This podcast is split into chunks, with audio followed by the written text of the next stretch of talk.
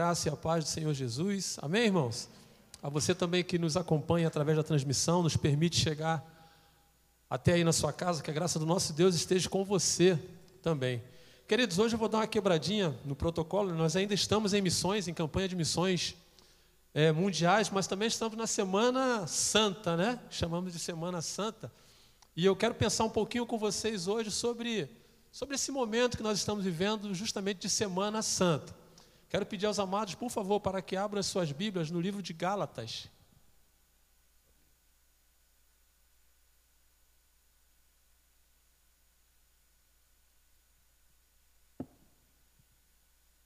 Gálatas capítulo 4, perdão.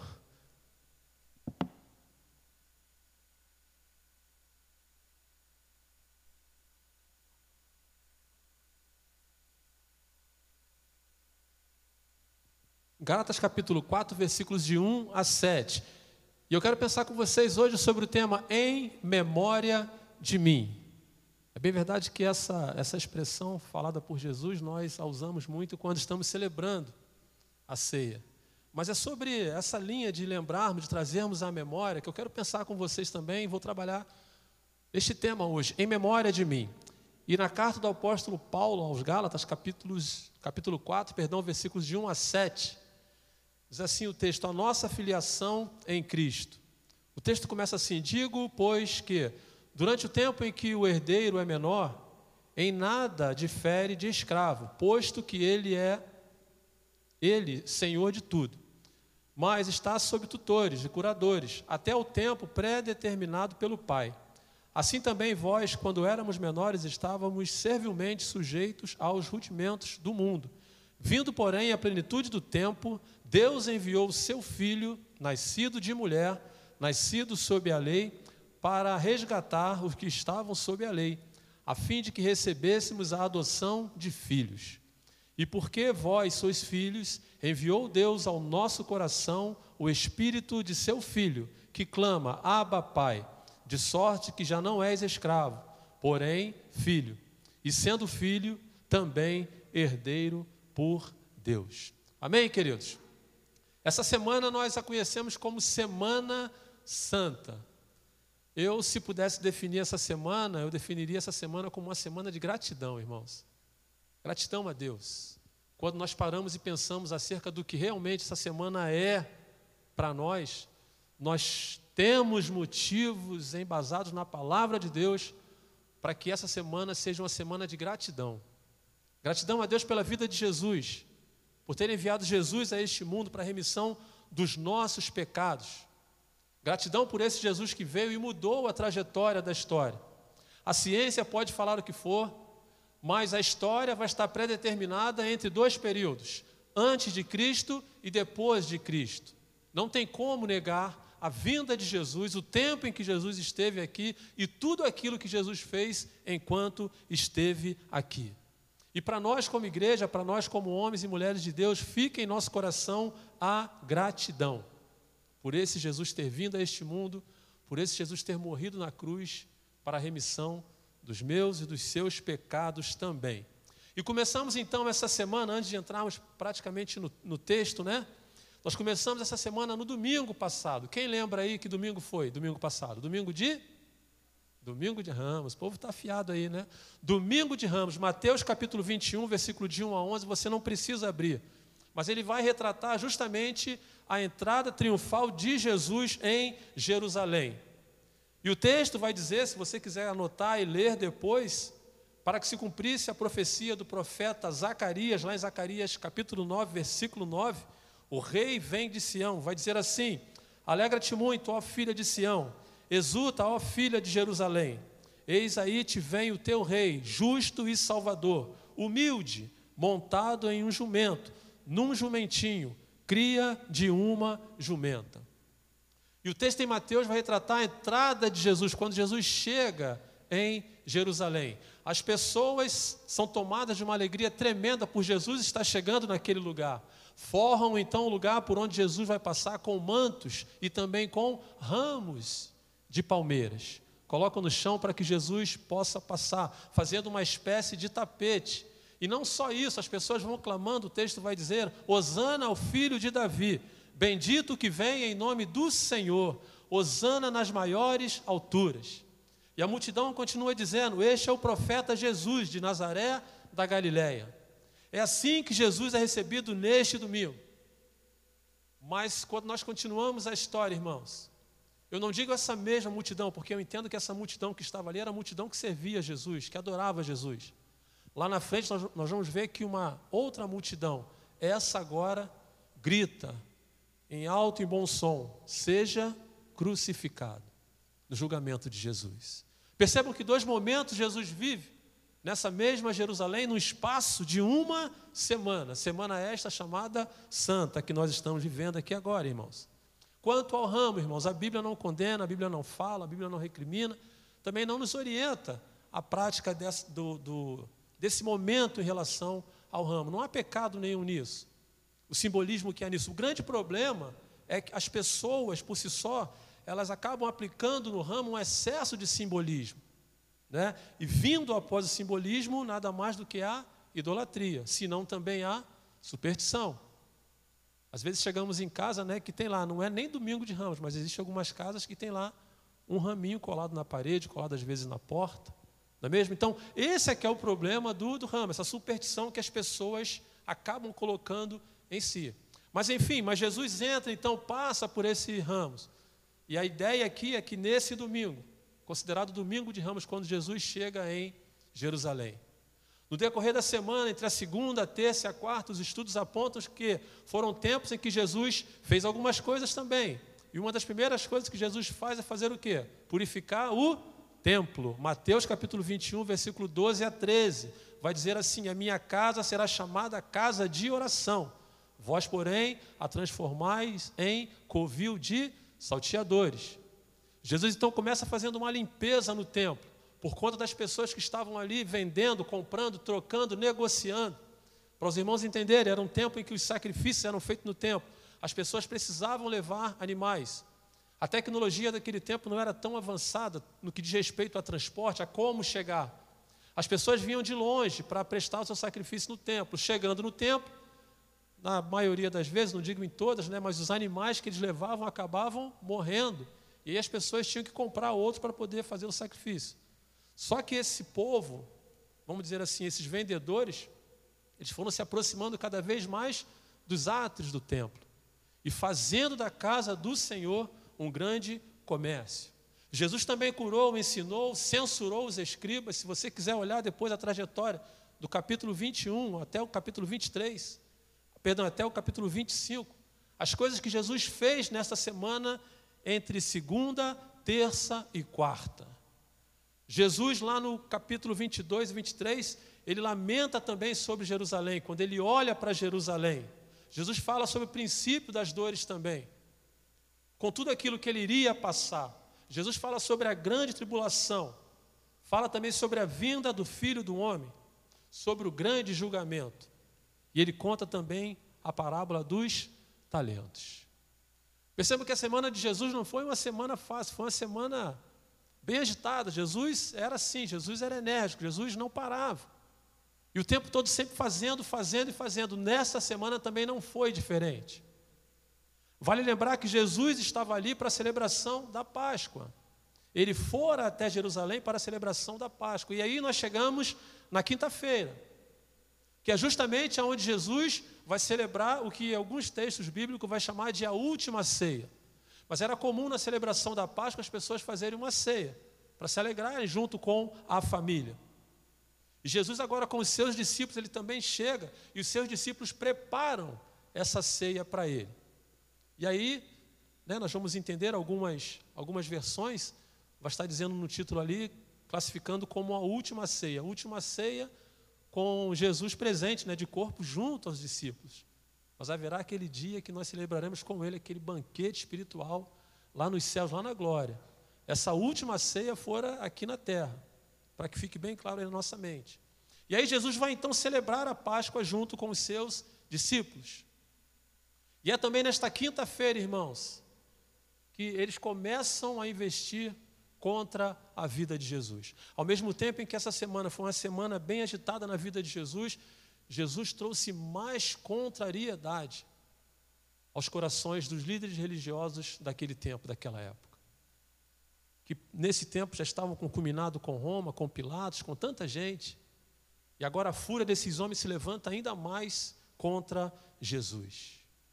O significado da Páscoa, a alegria daquele momento ali, era tão somente retratar o que fora dito lá em Êxodo capítulo 12.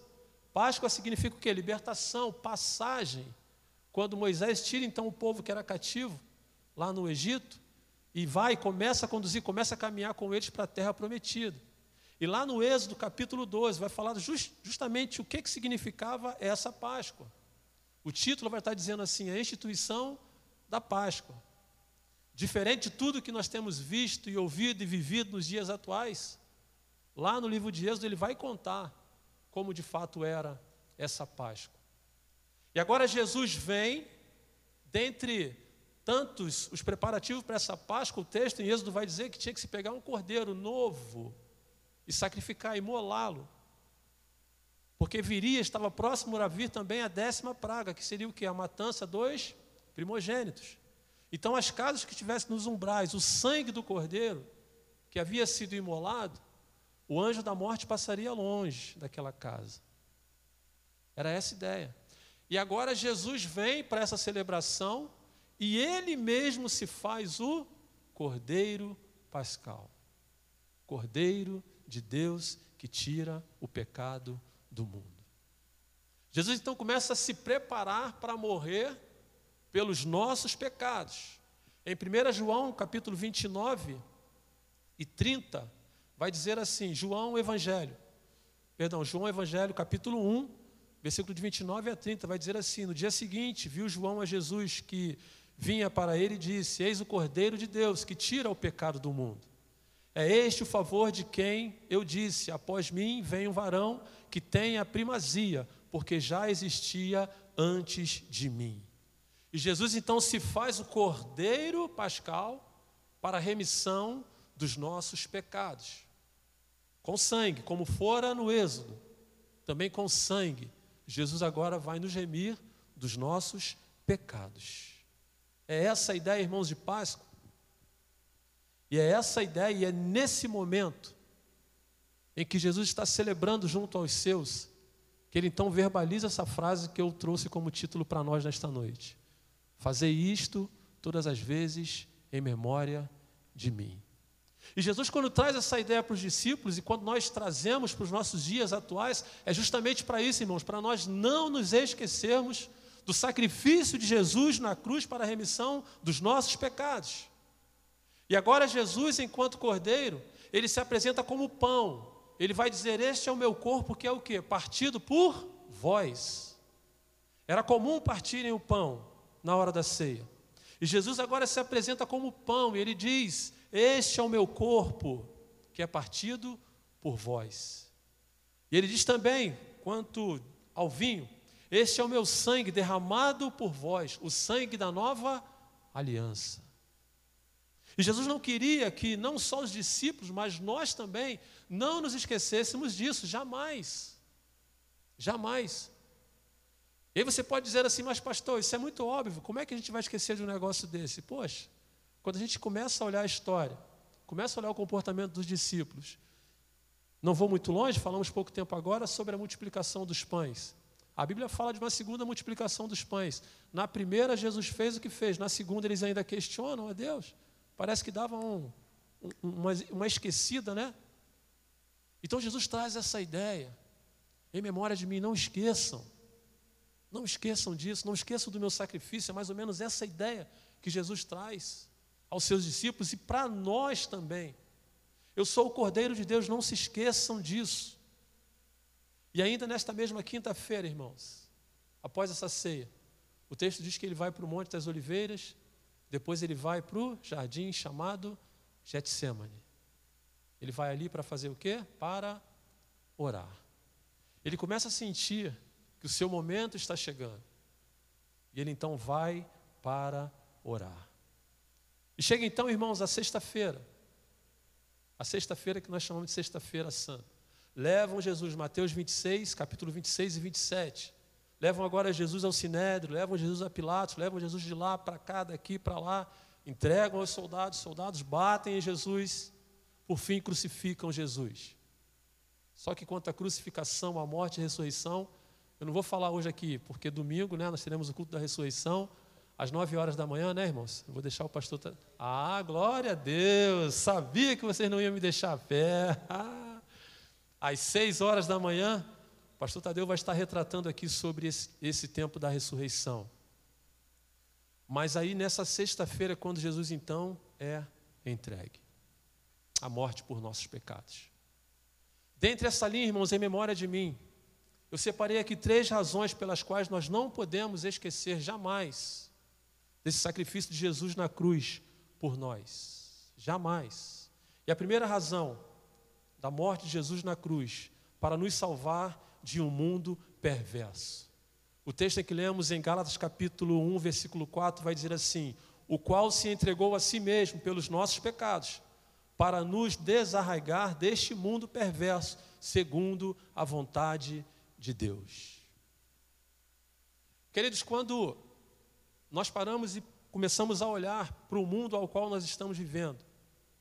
Tamanha perversidade das coisas que estão acontecendo num ritmo tão acelerado. Eu pergunto para vocês, humanamente falando, é fácil para nós suportarmos isso, irmãos? Com certeza que não. Na segunda-feira conversávamos aqui, eu e o pastor Tadeu, eu estava retratando para ele uma situação, uma reportagem que eu vi que me deixou assim de boca aberta no que diz respeito ao conceito de família, como, como a sociedade tem impregnado na mente das pessoas um novo conceito de família totalmente adverso à criação de Deus, à vontade de Deus. E o que é pior, irmãos, a maneira como essas pessoas estão recebendo tudo isso nos deixa assim de boca aberta. Uma perversidade tão grande indo contra a criação divina, contra os princípios bíblicos da palavra de Deus, contra a criação de Deus, irmãos perversidade nós estamos neste mundo, irmãos. Ainda há pouco antes de vir para cá, eu, se não me engano, antes de ontem, uma senhora, no momento de assalto, parece que o, o bandido foi sair com um carro rápido, ela ficou presa no cinto de segurança, foi arrastada por alguns metros, 400 metros, parece. A dona ficou toda machucada, e o filho dela ontem, dando entrevista, assim, meio que horrorizado, porque os malfeitores, além de ter feito o que fizeram, pegaram o telefone dela e começaram a se passar pela família para pedir, pedir dinheiro. E ele falou, gente, eu, eu, o rapaz dizendo ontem, eu estou assim assustado com o comportamento, como é que eles têm coragem de fazer uma coisa dessa? Como é que a pessoa não se comove? Como é que a pessoa não tem, sabe, não tem nada no coração? E aí agora, pouquinho antes de vir para a igreja, os mesmos malfeitores desse caso estavam fazendo selfie com o mesmo aparelho roubado da dona. Queridos, perversidade.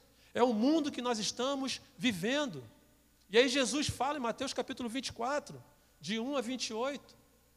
Vai falar sobre o princípio das dores, vai falar sobre a grande tribulação. Versículo 6, ele vai dizer sobre o quê? Guerra e rumores de guerra. E é o que nós estamos vivendo. Eu sei que nós olhamos, quando falamos em guerra, focamos às vezes lá na Rússia, né? Ali é uma guerra frontal, é verdade. Mas já dissemos aqui, vou dizer novamente, a nossa guerra é diferente. A nossa guerra não é contra a carne ou o sangue, mas contra o diabo e as potestades. É uma guerra que tem se levantado contra a igreja do Senhor e nós estamos inseridos nisso, irmãos. Lá no versículo 9 vai dizer sobre morte de pessoas que estão o quê? Atribuladas. Pessoas atribuladas tirando vidas das pessoas. Ontem, nos Estados Unidos, uma pessoa sai um louco, sai atirando, matando no metrô. Pessoa atribulada, irmãos. O que não dizer aqui do nosso Brasil, a questão do feminicídio? Quantas mulheres com as suas vidas sendo ceifadas por homens que não aceitam o final de relacionamento, ficam atribulados, vão lá e concretizam um assassinato, uma morte. É o mundo que nós estamos vivendo, irmãos. E o último, e esse eu acho, entendo ser o pior de todo, versículo 12, que vai dizer que por se multiplicar a iniquidade, o amor de muitos, não poucos, de muitos se esfriaria. É neste mundo, irmãos, que nós estamos vivendo. É neste mundo perverso que nós estamos vivendo. É neste mundo de agrura que nós estamos vivendo, irmãos. Todos nós estamos inseridos nele. E eu pergunto para os irmãos: como viver nesse mundo? Como suportar tudo isso, irmãos? Como resistir a tudo isso? João, epístola agora de 1 João, capítulo 5, versículo 19, mostra para nós que nós não somos exceções nisso, não. Ele vai dizer assim: sabemos que somos de Deus, sabemos que somos de Deus, e que o mundo inteiro jaz no maligno. Percebam, irmãos, o desafio nosso enquanto igreja, meu e seu, salvos, remidos pelo Senhor, ainda assim, nós ainda estamos inseridos neste mundo, aonde está sob o domínio de quem? Do maligno. João está falando aos crentes, irmãos. Está dizendo para nós: olha, o fato de você estar na igreja, de você cantar, de você louvar, de você pregar, não invalida o fato de você ainda estar neste mundo. Aí eu pergunto para vocês, e me pergunto também, como suportar e continuar vivendo neste mundo, se não pela graça poderosa de Jesus sobre as nossas vidas, irmãos. E foi por isso que Jesus morreu. E é por isso que essa ideia do em memória de mim, não esqueçam. Eu vejo Jesus falando para nós, ei, Igreja Batista Central de Campo Grande, você, querido visitante que nos ouve, não esqueçam de que eu morri por você, para que você pudesse suportar todas estas coisas. Não de corpo presente, é verdade. Mas em Atos capítulo 2, Jesus fala sobre uma promessa que ele havia feito sobre o consolador que viria, que era o Espírito Santo. E lá no capítulo 2, ele então manda o Espírito Santo para que pudesse nos consolar, nos confortar e nos dar força para continuar caminhando. Tudo a partir de Jesus. E aí ele diz: não esqueçam, não esqueçam disso jamais. Não esqueçam do meu sacrifício jamais. Uma das razões que eu morri foi justamente por isso. Eu sabia que no mundo as atribulações, os problemas, as guerras, as lutas e tantas outras coisas mais viriam sobre vocês. Mas não se desanime. Não desanime. Não te espante. Prossiga, porque eu morri por isso.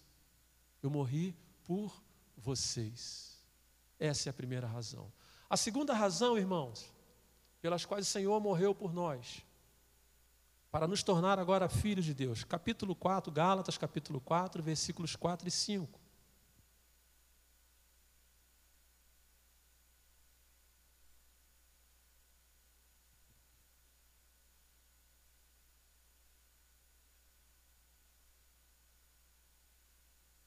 Diz assim: Vindo, porém, à plenitude do tempo, Deus enviou seu filho, nascido de mulher nascido sob a lei, para resgatar os que estavam sob a lei, a fim de que recebêssemos a adoção de filhos. Eu vou um pouquinho mais adiante, não passei para o pessoal da multimídia, mas o 6 e o 7 vai dizer assim: E porque vós sois filhos, enviou Deus ao nosso coração o espírito de seu filho que clama: Abba, Pai.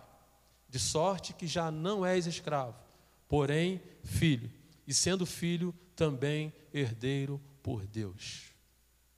A morte de Jesus também, nesta semana chamada Santa, traz para nós essa ideia agora de transformação do novo ser, da nova criatura, do novo nascimento.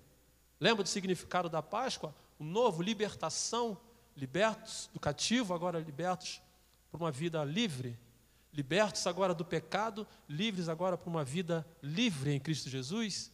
É essa ideia de transformação e o que é melhor, e o que é melhor. Recebemos agora o título de filhos de Deus. Antes de tudo isso, nós éramos criatura.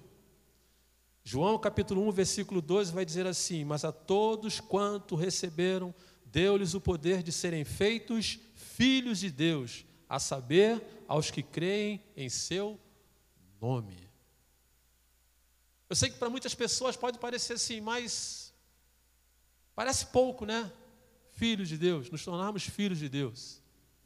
Eu digo para vocês que é aí que nós nos enganamos, irmãos. Preste atenção. Às vezes nós não conseguimos vislumbrar, né, a magnitude de tudo isso, do Senhor agora nos tornar filhos, Deus, e não mais criaturas como outrora. Nos colocar na condição de filho, ao ponto de usar a expressão Abba Pai, que traz um jeito carinhoso de paternidade de Deus para conosco. O texto em Gálatas usa a expressão escravos do pecado que éramos outrora. E agora, livre desse pecado, somos feitos agora filhos de Deus. Quanto ao Filho de Deus, ele também traz para nós a ideia de sermos herdeiros de Deus. É muito comum quando nós estamos em culto fúnebre, né? Nós às vezes retratamos essa questão da pessoa que parte, né? E aí falamos sobre a questão do, do legado e da herança. Né? Herança é o que as pessoas deixam para uso fruto né? Do, das pessoas que ficam. Legado são as marcas que a pessoa deixa na vida dos outros, seus filhos, família, mulher e outras coisas mais. Mas ele deixa alguma coisa. E aí, quando nós olhamos para essa ideia de pai aqui, de paternidade de Deus, algumas pessoas vão se perguntar, mas pastor, herdeiro de quê? Todo pai deixa para o seu filho algo. E aí, quando nós voltamos o nosso pensamento aqui, voltando para o nosso lado humano, como pai, qual o pai que não quer o melhor para o seu filho? Qual o pai que não se preocupa em deixar o de melhor para o seu filho? A grande verdade é que nós que somos pais, talvez você que ainda não, um dia você talvez tenha essa compreensão. Nós temos uma preocupação, às vezes, que nós anulamos a nossa própria vida em prol dos nossos filhos, buscando sempre o melhor para os nossos filhos. E a nossa preocupação, ela, ela se excede um pouco mais, né? Nós pensamos nos nossos filhos para esse tempo e pensamos também nos nossos filhos quando nós o quê? Partirmos. Ou só eu que penso assim? É uma preocupação nossa, é natural de nós pais. Pensarmos assim em relação aos nossos filhos. E agora Deus olha para nós e tira de nós o título de criatura e nos olha agora como filhos. E sobre nós tem uma promessa. Sobre nós o Senhor faz uma promessa. Aliás, uma não, o Senhor faz várias promessas sobre nós. Uma vez que passamos a ser filhos de Deus. Sintetizando aqui, eu separei só duas promessas. A primeira delas é a vida abundante que nós temos em Cristo Jesus, aqui na terra. Lá em João capítulo 10, versículo 10, que nós conhecemos bem. Vai dizer que o ladrão vem para fazer o quê? Roubar, matar e destruir. Mas ele vai dizer que Jesus vem para quê? Para que tenhamos vida. Só vida? Vida em? Vida em abundância. Promessa do Senhor para nós como herança. Promessa do Senhor para nós como herança. Vida em abundância. Vida para esse tempo, irmãos vida em abundância, promessa do Senhor. O Senhor olha para mim como filho, o Senhor quer o meu bem-estar agora. Assim como eu, pai, carnal que sou, quero o bem para os meus filhos agora, você quer também. O Senhor quer o bem para nós para esse tempo. E Ele diz: Eu vim para que tenham vida e vida em abundância. A segunda ideia aqui é de vida eterna também em Cristo, que é promessa do Senhor sobre nós. Mateus capítulo 25, verso 34 vai dizer assim: então dirá o rei aos que estiverem à sua direita: Vinde, benditos de meu Pai, entrai na posse do reino que vos está preparado desde a fundação do mundo. Vinde, benditos do meu Pai. Agora, o que me chama a atenção nesse versículo aqui, irmãos, é que Deus ele não começa a preparar essa vida eterna para nós a partir do momento em que eu me converto, não. O texto mostra para nós que desde a fundação do mundo, o Senhor já se preocupava com a sua criatura, desejoso de que todos se tornassem filhos, para que pudessem tomar posse dessa herança. Mas nem todos entenderam assim, nem todos fizeram assim. Mas desde o princípio, Deus já se preocupava conosco. Algumas versões vai dizer assim: possuir por herança o reino que vos está preparado desde a criação do mundo. Percebam, irmãos, que o cuidado de Deus para com os seus filhos vai muito além daquilo que nós possamos imaginar. Vem de muito tempo, sem que nós pudéssemos pensar. Deus já se preocupava conosco. Deus já queria o nosso bem-estar. Eu paro, às vezes, irmãos, olhando para esse texto e fico pensando comigo mesmo: que amor é esse que Deus pode ter para, com, para conosco? Que amor é esse, irmãos? Que cuidado é esse? Mas é esse Deus, irmãos, que olha para nós e olha para mim, olha para você e diz: não esqueça. Em memória de mim, jamais esqueça. Que tudo que fiz, tudo que faço é por você. É por nós, não esqueçam disso. Jesus, a vinda dele aqui, foi, para nos franquear esse acesso, para fazer em nós, em nosso coração, essa transformação de sermos feitos agora filhos de Deus e tomarmos posse desta herança, tudo a partir de Jesus. E não podemos, irmãos, nos esquecer disso. Não podemos deixar de lado esse fato de Jesus na cruz. Porque foi a partir da cruz, foi a partir desta Semana Santa, foi a partir desta crucificação que o Senhor nos outorgou o direito agora de sermos feitos filhos de Deus. E por último, a terceira e última razão em que Cristo morreu por nós, para nos conceder a justiça de Deus. Venham comigo, por favor, agora em 2 Coríntios, capítulo 5 versículo 21.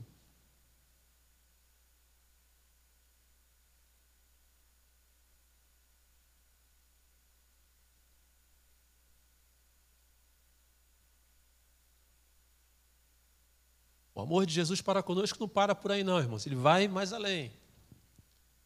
O texto vai dizer assim: aquele que não conheceu o pecado, ele o fez pecado por nós, para que nele fôssemos feitos justiça de Deus. Entenda bem uma coisa, meu irmão, minha irmã, você que nos assiste também através da transmissão. Nós não somos nem melhores e nem piores do que ninguém. Todos nós somos pecadores. Todos nós, desde a nossa natureza, todos nós somos pecadores. E esse pecado que habita em nosso coração fez com que nós nos separássemos de Deus.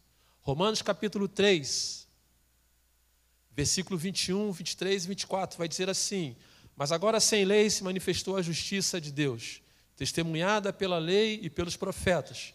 Justiça de Deus mediante a fé em Jesus Cristo, para todos e sobre todos os que creem, porque não há distinção, pois todos pecaram e carecem da glória de Deus sendo justificados gratuitamente por sua graça, mediante a redenção que há em Cristo Jesus. Não existe melhor nem pior, todos somos pecadores. Mas o texto aqui em Coríntios vem dizer para nós que esse mesmo Jesus, ele pega agora os meus e os seus pecados e leva sobre si para nos justificar diante de Deus. É Ele quem nos justifica. É Ele que vai ser o nosso advogado, é Ele que vai, que vai advogar em nosso favor. Não pelos meus méritos, não por aquilo que eu sou, mas por aquilo que eu passo a ser à medida em que eu abro o meu coração. O texto aqui em Romanos vai dizer: todos aqueles que creem a partir do momento em que eu começo a crer e abro o meu coração, e Jesus agora começa a fazer morada na minha vida, e eu começo a entrar num processo de santificação. Jesus então sai em minha defesa. Ele leva sobre si os nossos pecados. Ele há de nos justificar diante de Deus. Ele que é esse cordeiro sem mácula, sem culpa alguma. Ele leva sobre si os nossos pecados. E somente por ele, através dele, é que nós vamos conseguir a remissão dos nossos pecados. Para chegarmos à estatura de filhos de Deus, para recebermos essa herança que Deus tem para nós, somente por Jesus somente pela intervenção do sangue de Jesus. Somente pela transformação que o homem passa a partir do momento em que ele abre o seu coração para Jesus. Romanos no capítulo 5, versículo 1. Justificado, pois, mediante a fé, temos paz com Deus por meio de nosso Senhor Jesus Cristo. Justificados mediante a fé, não por nós, não por mais ninguém, mas por Jesus, o nosso Senhor.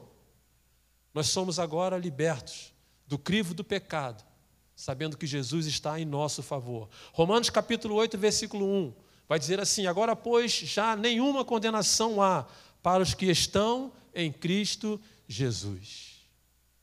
Para sermos absolvidos, irmãos, nós precisamos também estar em Cristo Jesus. Percebam, irmãos, como foi essa semana de Jesus? E aí ele diz para nós assim: não esqueçam disso, tragam isso à memória. Em memória de mim, lembre-se disso. Lembre-se de tudo que eu fiz. Lembre-se de tudo que eu sofri por amor a cada um de vocês, por amor a cada um de nós. Não esqueçam jamais, irmãos. Não esqueçam jamais do que realmente essa semana significa para nós cristãos. O que realmente foi ou o que realmente é esta semana que nós chamamos de Semana Santa. Muitas controvérsias, não só em relação à Semana Santa, mas às vezes nós nos deixamos levar por tantas, por conta do movimento, por conta do próprio, é, o próprio comércio em si, acaba falando mais alto. E aí, quando eu busco no texto, eu não encontrei nada que fale sobre bacalhau, sobre ovo de Páscoa, sobre bacalhoada, nada disso. Canjica, né? Nada disso, irmãos. Não há pecado nenhum nisso, não, irmão. tá? Não há pecado nenhum nisso, não. Fique bem claro aqui, né? Se quer fazer sua bacalhoada lá, faça. Não há pecado nenhum nisso, não. Te convida, né, pastor? Convido o pastor Tadeu. o pastor Tadeu está falando, me convida, convido o pastor. Não há pecado nisso, não, irmãos. Não há pecado. Mas quando nós olhamos para o mundo em que estamos vivendo, há uma inversão tão grande no significado original, não só da Páscoa, mas do Natal também, em tantas outras coisas. E aí Jesus fala para nós, fala para a igreja dele, em memória de mim, não esqueçam Coma o seu ovo da Páscoa, coma o seu chocolate, coma o seu, é, a sua canjica, coma a sua bacalhoada, coma o seu peixe. Mas não esqueça o que eu fiz por você. Não esqueça que eu morri na cruz. Não esqueça tudo aquilo que eu fiz por você. Nós falamos sobre três razões. Existem tantas outras. Tantos outros motivos, Jesus se entregou na cruz por nós. Mas hoje fiquemos com essas três aqui. Em memória de Jesus, vamos nos lembrar sempre que Jesus morreu primeiro para nos salvar da maldade deste mundo perverso. Sem Ele, não tem como, irmãos. Eu não sei quanto a vocês, mas eu não consigo me ver vivendo neste mundo sem a graça de Jesus sobre a minha vida, sem as orações dos irmãos sobre a minha vida. Eu não consigo me ver sem. Ele morreu também para nos tornar agora filhos de Deus. E como filhos, há uma promessa para nós.